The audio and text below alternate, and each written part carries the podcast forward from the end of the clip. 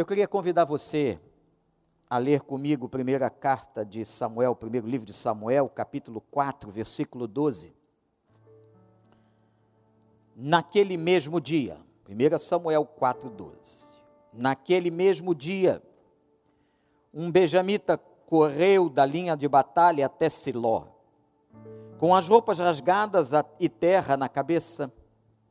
Quando ele chegou, Eli estava sentado em sua cadeira ao lado da estrada. Estava preocupado, pois em seu coração temia pela arca de Deus. O homem entrou na cidade, contou o que havia acontecido e a cidade começou a gritar. Eli ouviu os gritos e perguntou o que significa esse tumulto. O homem correu para contar tudo a Eli. Eli tinha 98 anos de idade e seus olhos estavam imóveis. Ele já não conseguia enxergar. O homem lhe disse: Acabei de chegar da linha de batalha, fugi de lá hoje mesmo. Ele perguntou: O que aconteceu, meu filho? O mensageiro respondeu: Israel fugiu dos filisteus e houve uma grande matança entre os soldados. Também os seus dois filhos, Ofne e Finéias, estão mortos. E a arca de Deus foi tomada. Quando ele mencionou a arca de Deus, Eli caiu da cadeira para trás, ao lado do portão, quebrou o pescoço e morreu, pois era velho e pesado. Ele liberou, liderou Israel durante 40 anos. Sua nora, mulher de Finéias, estava grávida e perto de dar à luz. Quando ouviu a notícia de que a arca de Deus havia sido tomada e que seu sogro e seu marido estavam mortos, entrou em trabalho de parto e deu à luz, mas não resistiu às dores do parto. Enquanto morria, as mulheres que a ajudavam disseram: Não se desespere, você teve um menino. Mas ela não respondeu nem deu atenção ela deu ao menino o nome de Icabode e disse: A glória de Deus se foi, a glória se foi de Israel, porque a arca fora tomada e porque o sogro e o marido haviam morrido. E ainda acrescentou: A glória se foi de Israel, pois a arca de Deus foi tomada. Que Deus nos abençoe. Nesse texto, irmãos e irmãs, tão extraordinário, tão lindo do Velho Testamento, apesar de toda a tragédia que nele acabamos de encontrar. Mas aqui encontramos esta palavra que eu a tomo e coloco como título dessa reflexão. Icabode, ou em algumas versões, Icabô. A glória de Deus se foi. Irmãos, eu tenho dito à igreja, a todos nós em nossos cultos, que nós estamos debaixo de um juízo. Deus está falando com a terra, Deus está falando comigo e falando com você, para que ouçamos a sua mensagem. É um tempo de correção, é um tempo de disciplina do povo, é um tempo para a salvação de muitos que não creem, é um tempo que Deus está trabalhando comigo, com você e com toda a igreja nós precisamos sair melhores de tudo isso. A glória de Deus se foi, diz o texto. Eu quero contar um pouco para você de todo o contexto desse texto, de toda essa história que envolveu o sacerdote Eli e toda a sua casa. Quando ele recebe a notícia daquele mensageiro que viera do campo de batalha e dissera a Eli que Israel perdera a segunda batalha, os filisteus haviam vencido, e que os seus dois filhos, que trabalhavam com ele no templo, porque a família sacerdotal estava totalmente envolvida no serviço de Deus no templo, Ofne e Finéias, também haviam morrido naquela batalha campal com os filisteus. A Bíblia diz que com 98 anos, pesado e já bem velho, Eli certamente ou sofreu um infarto ou alguma coisa imediata, cai da cadeira, quebra o pescoço e morre. Terrível. Além de Israel ter perdido a batalha, aquele sacerdote do templo tão importante na história espiritual da vida de Israel.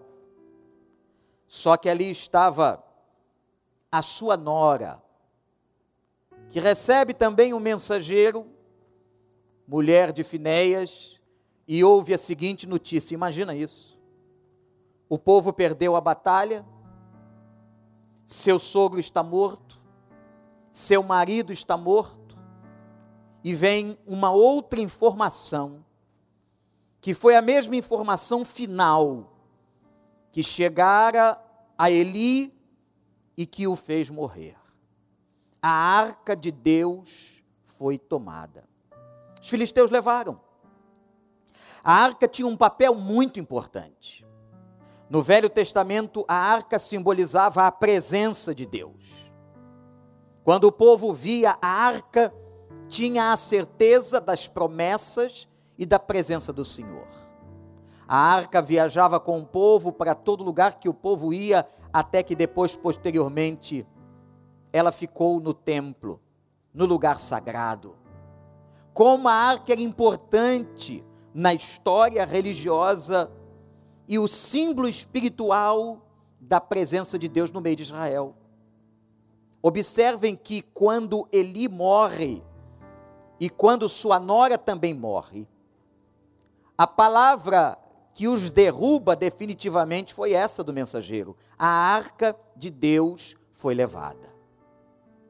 A arca de Deus foi levada. Ela estava grávida.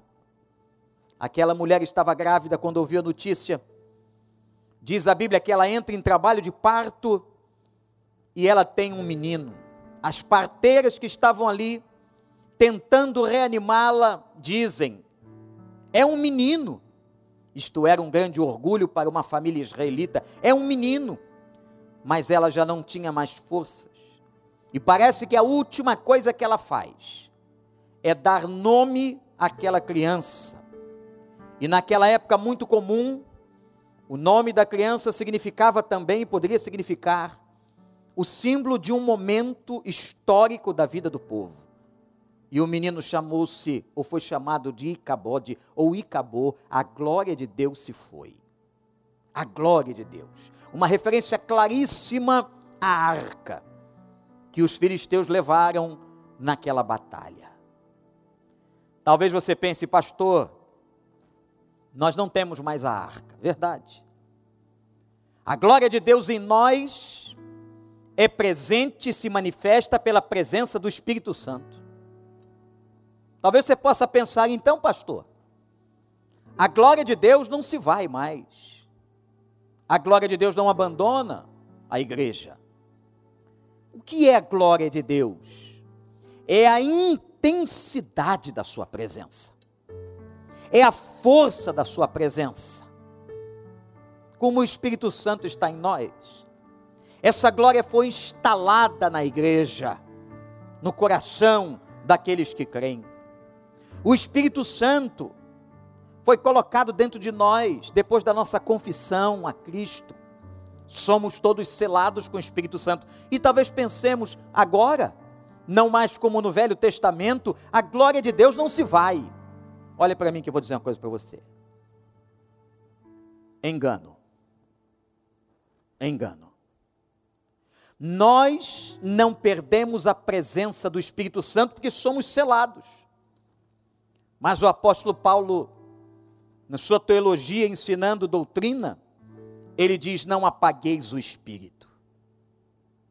Ah, meus irmãos e irmãs, nós temos o poder de apagar esta glória, de tornar esta glória tão fraca ou tão invisível, com os nossos pecados, com os nossos erros.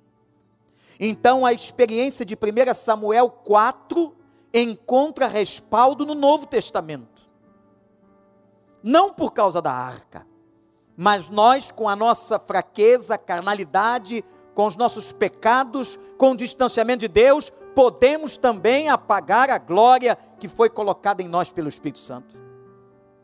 Quantas pessoas param de orar, de buscar a face de Deus? Quantos crentes batizados no Espírito, selados com o Espírito, mas acabam se enfraquecendo, distanciando-se? Quero mostrar a você agora duas coisas muito interessantes. As causas, o que levou a glória de Deus deixar Israel, o que levou Icabode ser real, quais são as causas e as consequências. Preste atenção. Quero falar um pouquinho das causas. E eu começo pelos filhos do sacerdote Eli, Ofni e Finéias, devassos. A Bíblia diz que não levavam as coisas de Deus a sério. E olha, irmãos e irmãs que trabalhavam no templo, até roubar as ofertas de Deus, eles roubavam. As coisas que eram destinadas à casa do Senhor, as ofertas, os animais ofertados. A família sacerdotal tinha direito, mas eles tiravam muito além do que era direito, roubavam. Eram dois homens devassos. A Bíblia diz que brincavam com a sexualidade. Quanta gente brinca com a sua sexualidade. Ofne e Finéias não levavam Deus a sério. Havia uma outra característica na vida deles, e aqui abrange todo o povo, porque Deus disse o seguinte: Não levem a minha arca para o campo de batalha. Isto foi uma ordem. A arca não deveria sair de onde estava. E quando Israel perdeu a primeira batalha, a Bíblia fala de duas batalhas. Na segunda batalha, eles pegam a arca como um fetiche. Sabe o que é um fetiche? Alguma coisa, algum elemento em que eles atribuíam poder sagrado, como se fosse um fetiche, levaram a arca para o meio achando que iam vencer os filisteus, perderam. Imaturidade na fé, não entendimento da voz de Deus. Terceiro, terceira causa que eu vejo além da devassidão da vida de Ofne e Finéias, filhos do sacerdote que viviam no templo, além daquele povo de fé imatura, ele não repreendia seus filhos. A Bíblia diz, em capítulo anterior, que Eli não repreendia seus filhos porque honrava mais a seus filhos do que a Deus. Olha que coisa séria. Honrava mais a seus filhos do que a Deus. Tem pessoas que sofrem de filiolatria. Honram mais os seus filhos do que a Deus, não corrigem seus filhos. Passam a mão na cabeça. E o líder sacerdotal Eli não podia fazer isso. Irmãos, essas coisas iraram o coração do Senhor. Essas coisas deixaram a ira de Deus ser acesa. Um povo de fé imatura, líderes devassos, líderes que não eram corrigidos, e o sumo sacerdote, o líder maior, não corrigia a sua própria casa. Aqui estão causas. Causas do porquê que a ira de Deus veio e as batalhas contra os filisteus foram perdidas. Irmãos, não nos iludamos. A ira de Deus tem que ser pregada. Deus é um Deus de amor, mas Deus também é um Deus de justiça. E muitas vezes Deus não se agrada do nosso comportamento como igreja. Essas três causas que vemos na história de Eli, também vemos na igreja hoje. De líderes que às vezes estão liderando áreas da igreja, não digo aqui só pastores, mas eu estou falando de toda a liderança, de ministérios, de células, de várias áreas. Líderes devassos, que não levam as coisas de Deus a sério, que profanam a casa do Senhor como Ofne e Finéias, que até roubam as coisas que não deviam ser roubadas, e nós não podemos roubar ninguém em nenhum momento. Líderes que se desviam. Um povo que temos hoje, também de uma fé imatura, frequentadores de igreja, sim, muitas Bíblias nas estantes. Aliás, Bíblias para comprar o que não falta no Brasil, nem nos Estados Unidos. Mas essas pessoas ou esses crentes são imaturos. Como disse Paulo, são bebês na fé, são meninos, não podem tomar o leite ou não deixam de tomar o leite, tomam como imaturos, como meninos na fé. Irmãos, verifiquemos nossas vidas, nossas imaturidades, nossas fraquezas, nossas meninices espirituais. Deus está falando, Deus está falando, Deus está falando, está falando comigo e com você, falando com a sua igreja. É hora de volta à santidade, de buscarmos o Senhor, de nos arrependermos dos nossos pecados, de consertarmos aquilo que foi estragado. Aquilo que foi estragado. Agora eu quero chamar a sua atenção para os efeitos. Vimos as causas do porquê que tudo isso aconteceu no meio de Israel, mas os efeitos foram devastadores. Houve morte, houve sofrimento na casa de Eli. O salário do pecado é a morte. Novo Testamento, Romanos capítulo 6. O salário do pecado é a morte. Nós temos que entender que muitos caminhos que nós escolhemos, que Deus não se agrada, geram morte e às vezes até geram morte física. Morte espiritual, morte emocional, morte de relacionamentos.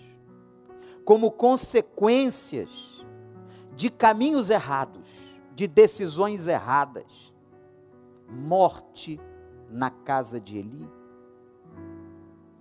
Vemos também ali que naquela casa teve dor, muita dor, quando nós estamos fora da vontade de Deus. Às vezes, meu irmão, minha irmã, você está passando uma dor, e passando uma dor em consequência do seu próprio erro. Que haja conserto, que haja arrependimento, que nós caiamos na presença do Senhor, pedindo a Ele misericórdia. Outra consequência, outro efeito de tudo isso eles perderam duas batalhas. Na primeira morreu 4 mil soldados. Na segunda morreu 30 mil soldados. 34 mil soldados. Quero dizer uma coisa, você olhe bem para mim. Muitas batalhas são perdidas na nossa vida como consequência dos nossos erros. Deus não tem prazer em que você perca batalhas. Mas às vezes essas batalhas são perdidas derrotas chegam a você, a mim, porque nós tomamos caminhos errados, decisões erradas. E porque aquele povo tinha uma fé imatura, estava distante de Deus. Deus permitiu a vinda dos filisteus, permitiu que eles perdessem a primeira e a segunda batalha. Porque eles estavam longe. Morte, dor dentro de casa, perda de batalhas tudo isso acometeu a casa de Eli, ao povo de Israel, aos seus filhos. Gente, quando nós olhamos para tudo isso, é momento de nós compararmos com a nossa própria vida. Deus está falando com a gente. Não nos enganemos. O que está acontecendo nesta pandemia é que Deus está falando conosco. A pandemia não cessou. A voz de Deus continua ecoando. Deus está usando profetas e as próprias circunstâncias da dor do anjo da morte que paira sobre as nações para falar. A fala é forte, a fala é dura. A fala é chamando-nos para o conserto. Olhem para a experiência de Ofne, Finéias, Israel, Eli. A glória de Deus se foi. Dor, sofrimento, guerras perdidas. A Bíblia diz que Eli recebeu uma palavra sobre a sua casa, porque ele não disciplinava seus filhos, muitas casas em bagunça total, os princípios da Bíblia não são respeitados, mulheres fora dele ou deles, homens fora deles, filhos fora deles. E a profecia dizia: Eli, Eli, não haverá velhos em sua casa. Uma profecia de finalização da descendência. Terrível. E logo depois dessa profecia, seus filhos morrem, sua nora morre. Muitas consequências, não esqueça disso. O Deus de amor é o Deus do juízo. É o Deus da justiça falando conosco nesse texto. Icabode, Icabode, a glória de Deus se foi. Misericórdia, Senhor, tem misericórdia de nós que temos muitas vezes apagado a tua glória, apagado o poder do teu espírito, como uma lâmpada presente que não acende. Nós desligamos o botão, como uma lâmpada que não tem efeito. A glória se vai, se vai desvanecendo, porque nós não permitimos a ação do teu espírito os nossos pecados e a nossa carnalidade, a nossa infidelidade, as nossas desobediências muitos se assemelham às desobediências da história de Israel em 1 Samuel 4, da vida do sacerdote Eli, da vida de Ofni e Finéias e de todo aquele povo. Aqui está diante de nós causas e efeitos do porquê que a glória se foi. Gente devassa, gente de fé imatura, ah, como temos gente de fé imatura, gente cheia de fetiche nas igrejas, atribuindo poder a pedaços de madeira, a não conhecendo a Escritura, cometendo erros terríveis contra o Senhor. Tanto tempo na igreja, mas não buscando uma verdadeira santidade, como diz a palavra, fé imatura. E por isso, vemos também tanta dor, vemos também tanto descaminho, tanto sofrimento. A glória de Deus se vai. Mas se Deus está falando, gente, se Deus está falando, é a nossa chance. Sabe por quê? Deixa eu dizer uma coisa para você. A Bíblia diz que naquela época, na época do sacerdote Eli, a palavra de Deus e as profecias eram raras que é coisa mais desesperadora do que Deus não falar?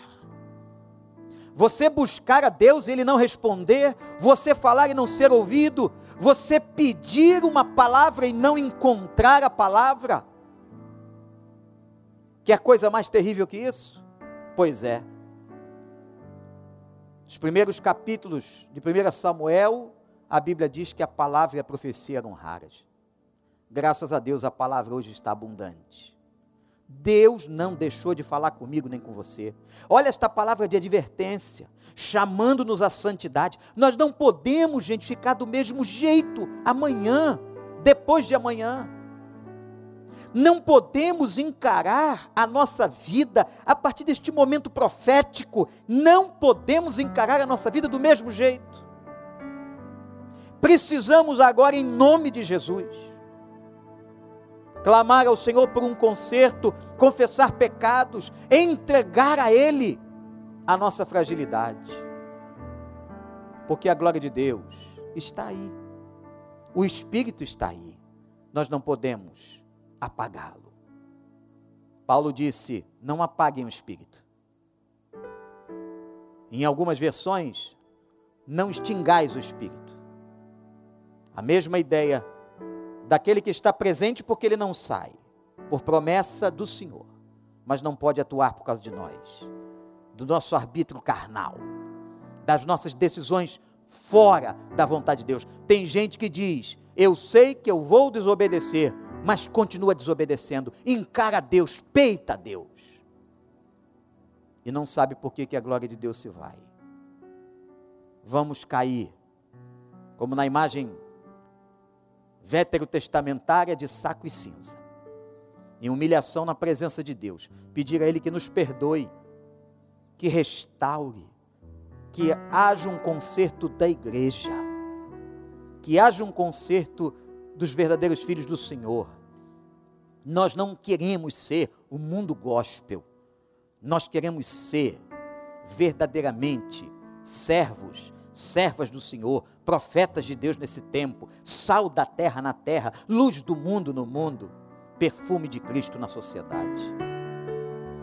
Igreja, Deus está falando, acabou, ou Icabode, a glória se foi, que Deus nos restaure, que nós com seriedade caiamos de joelhos, como fizemos na vigília sexta-feira passada, liderada pelo pastor Ricardo o povo clamando, levando a sério. Porque quando essa praga pegar alguém que você conhece ou perto da sua casa, ou um parente, que Deus o livre, você então verá e entenderá essa palavra, mas que Deus o livre. Que não seja necessário isso acontecer, para que você perceba que Deus está falando. Deus te ama, e Ele faz de tudo nós podemos entrar cegos, mas o que vale é entrar no céu. Podemos entrar sem uma das mãos, mas o que vale é estar lá. Deus nos disciplina. Deus, nosso Pai, nosso amigo, disciplina todo filho que Ele ama. E cabode, a glória se foi. Consagre sua vida, entregue sua vida Quantas pessoas agora diante de um computador, famílias, que é momento de quebrantamento, que a desgraça da casa de Eli não se repita na sua casa, que você possa ter coração quebrantado, você, pai e mãe, não acoberte os erros dos seus filhos. Você, filho, não desonre ao Senhor, não profane a palavra do Senhor. Você, Israel, leve a sério, para não perder as batalhas. Deus tem prazer que nós as vençamos. Nome de Jesus. Pode ser que haja alguém agora, aqui no Brasil, nos Estados Unidos ou em qualquer lugar, que entrou em contato com o Evangelho nesse momento convidado por alguém, alguém passou o link, você está assistindo. Essa palavra é para você também. Quem sabe muitas coisas têm dado errado como consequências dos seus erros. Mas o Deus da graça está aqui. A voz de Deus não é rara como era nos tempos de Eli. Deus está falando contigo. Você está vendo o telefone aí na tela, você que é de Orlando, ligue para Orlando. Você que é do Recreio, ligue para o Recreio. Nós temos pastores, conselheiros prontos para falar com você, para orar com você. Diga agora nos chats do Facebook, do YouTube: Eu estou recebendo esse Deus, eu quero Jesus como meu Salvador. Vamos orar. Vamos orar pela igreja. Vamos orar pelas nossas vidas. Vamos orar para que o Senhor de nós tenha misericórdia e que a glória de Deus não se vá, não seja apagada. Que a glória de Deus permaneça, permaneça. Que o brilho desta glória seja cada vez mais visto. Que a igreja cresça, se desenvolva, frutifique para a honra e glória do seu nome. Abaixe a sua cabeça. Ore comigo. Senhor Deus, eu quero agora confessar os meus pecados, confessar as minhas fragilidades, que tem feito a tua glória ser apagada ou não vista na minha vida. Senhor Deus, que o sangue do Cordeiro nos purifique de todo pecado, mediante confissão e coração sincero. Senhor Deus, inclina os teus ouvidos às nossas orações e faz reacender em nós o brilho da tua glória que o Senhor cresça e que nós venhamos a diminuir em humildade. Nós nos entregamos ao Senhor, que acabou, não venha nascer na nossa vida, mas que, Senhor, a tua glória possa brilhar nas casas, nas famílias daqueles que agora cultuam e ouvem esta palavra em nome de Jesus. Pai, eu te peço por este ou esta irmã que está agora nos assistindo e que teve nesse momento uma experiência com Jesus, que disse: Eu quero Jesus, eu quero entregar a minha vida, que a entregue agora. Que o Senhor Jesus tome conta deste coração, que o Senhor Jesus abençoe e que essa vida esteja efetivamente nascendo de novo. Nós te agradecemos, Senhor. Enche-nos com a tua glória. Enche-nos. Nós oramos em nome de Jesus. Amém e amém. Graças a Deus. Eu quero convidar você a que terminemos este culto em adoração. Você não vai sair aí não, sai não, sai da sala não, deixa água para depois. Mas que nesse momento ainda impactados pela palavra, em reflexão, que nós possamos, num gesto e nesta hora de adoração, fazermos um voto ao nosso Deus e pedirmos a Ele, como vamos cantar agora, que a glória do Senhor possa nos inundar. Vem, Senhor, com a tua glória, em nome de Jesus. Adore, adore, adore. Quiser ficar em pé ou assentado, não sei como você está aí, talvez numa cama, enfermo, angustiado, que a glória do Senhor inunde, invada o seu ambiente. Vamos adorar. Faço tudo, mas vem novamente. Eu mergulho na ardente, mas peço que tua presença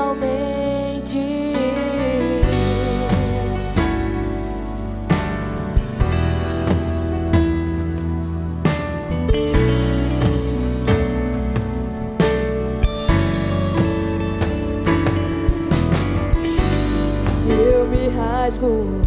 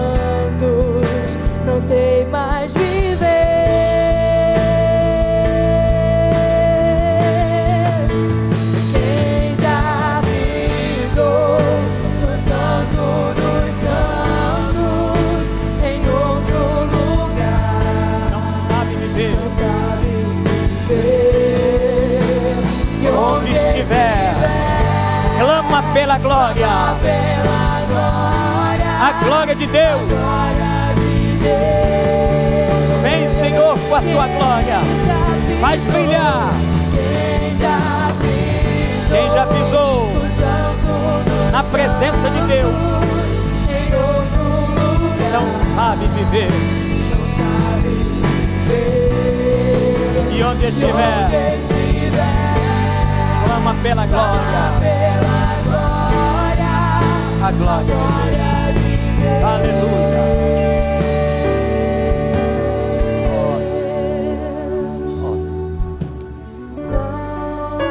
Glória a Deus.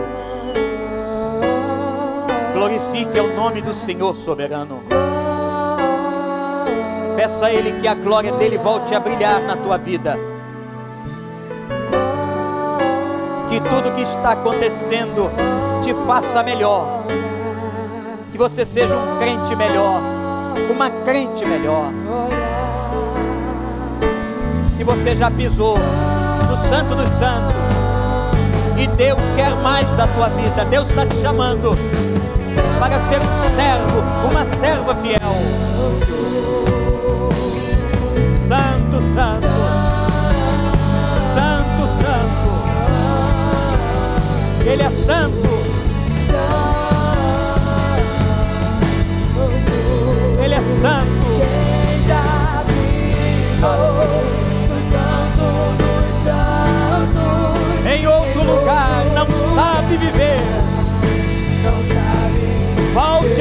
Do Senhor, volte. onde estiver. Clama pela glória. Pela glória, a glória de Deus. Clama pela glória. Aleluia. Quem já pisou no santo dos santos. Em outro lugar não sabe Em viver. outro lugar não sabe viver.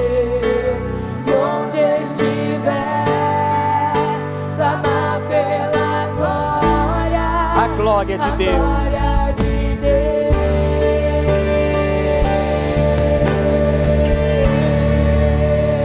Aleluia. Glorifique ao nome do Senhor. As nossas igrejas vão continuar fazendo tudo para abençoar a sua vida. As igrejas estão funcionando. Amanhã vamos ter um grande encontro de mulheres. 20 horas, Pastor Paulo. 20 horas aqui do Brasil, 19 dos Estados Unidos. Participe, você mulher. É muita coisa boa para acontecer. É um tempo diferente, é um tempo novo.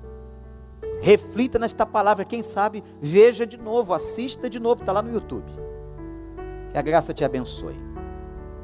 Que o amor de Deus, nosso Pai, a graça de Jesus Cristo, seu Filho, a comunhão e a consolação do Espírito Santo estejam sobre nós e por igual com todo o povo de Deus na terra, espalhado, desde agora e para sempre. Amém. Semana de vitória, semana abençoada e que Deus nos guarde, que Deus nos proteja. Vamos terminar cantando o estribilho deste cântico, adorando aquele que é digno, ao Deus da glória.